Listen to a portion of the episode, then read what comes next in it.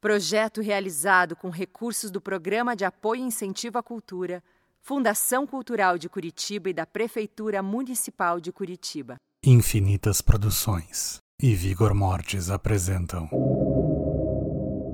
Noite Diabólica Contos Fantásticos Podcast a partir da obra de Rubens Francisco Luchetti.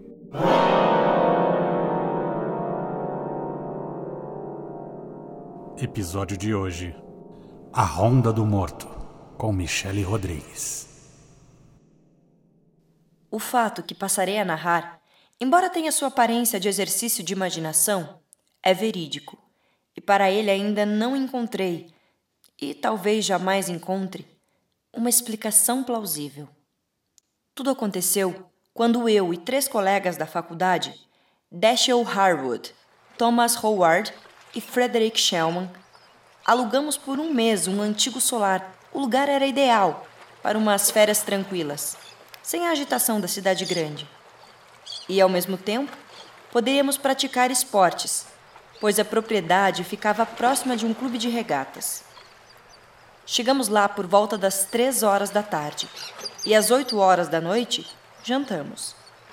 O jantar foi servido por um mordomo. Ele se chamava John e nós o havíamos contratado, juntamente com outros serviçais, numa agência de empregados em Nova York. O que mais nos chamou a atenção na casa foi a imensa biblioteca que havia no andar superior. E lá nos reunimos, logo depois da janta, para ler um pouco.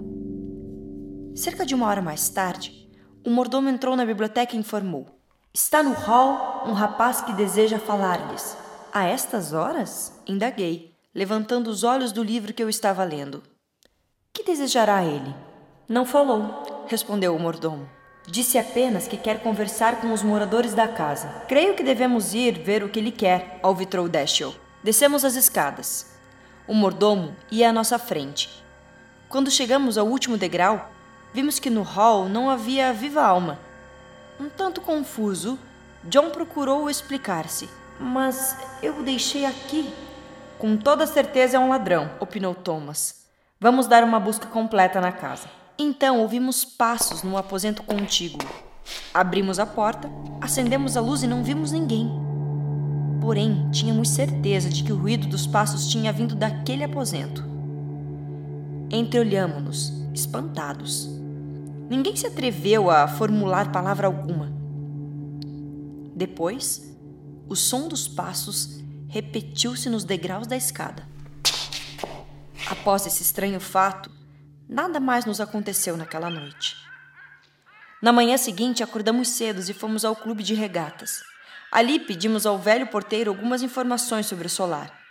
E ele nos revelou uma história que fez nosso sangue gelar. Muitos anos atrás, principiou o porteiro com voz cansada, residia ali uma família distinta que tinha apenas dois filhos, dois rapazes cheios de vida. Mas quis o destino que ambos amassem a mesma jovem. O mais novo dos dois assassinou o irmão. Em seguida, cortou os pulsos. Entretanto, não morreu instantaneamente. Veio a falecer duas horas mais tarde, ouvindo o pai amaldiçoá-lo. Filho maldito! Viverá eternamente preso a essa casa para espiar seu nefanto crime. E parece que essas palavras se cumpriram.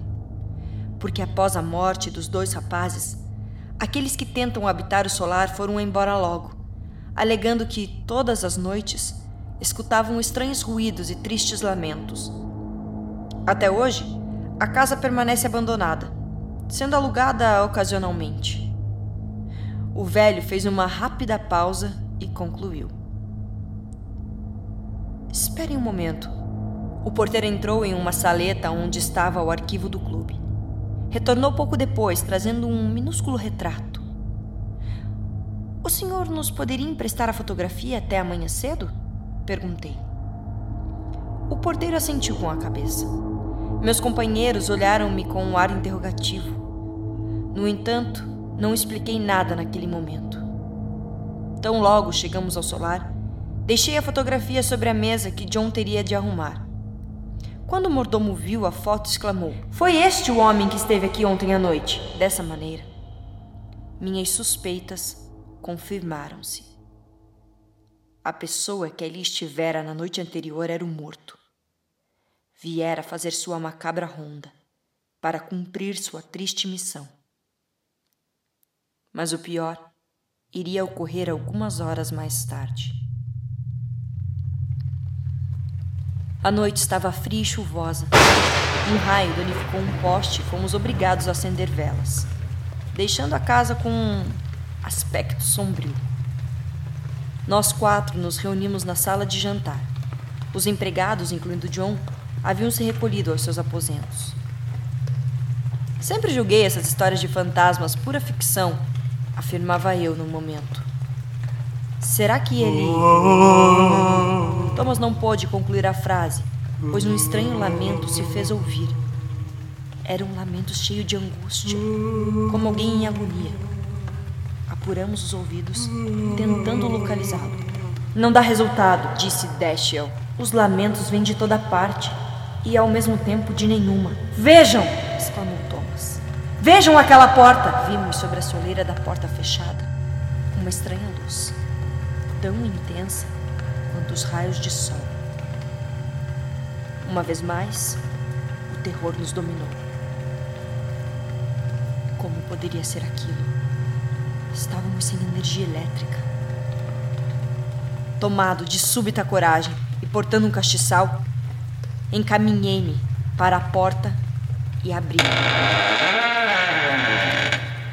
O aposento à minha frente encontrava-se agora totalmente às escuras. Parado na soleira estava um rapaz.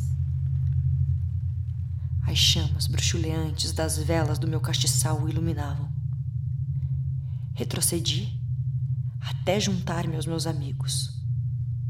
De cabeça baixa, o rapaz caminhou até o centro da sala de jantar e ficou imóvel.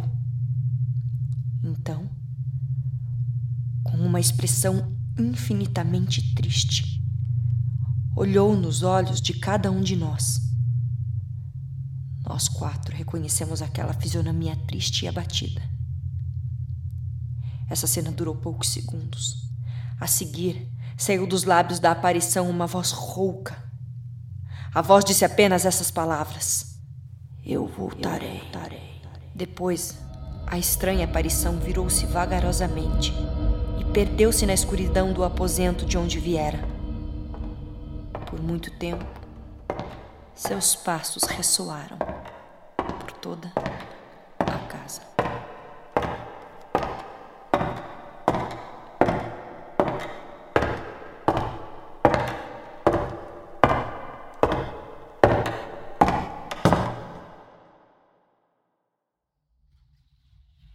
Noite Diabólica.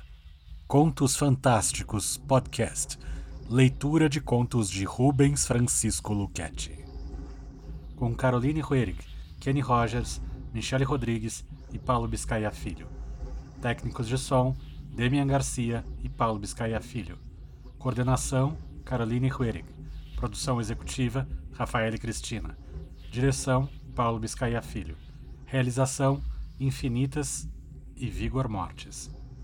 Projeto realizado com recursos do Programa de Apoio ao Incentivo à Cultura, Fundação Cultural de Curitiba e da Prefeitura Municipal de Curitiba. Se inscreva nos canais da Vigor Mortis e Corvo de Curitiba e acompanhe os próximos episódios e outras programações. Obrigado.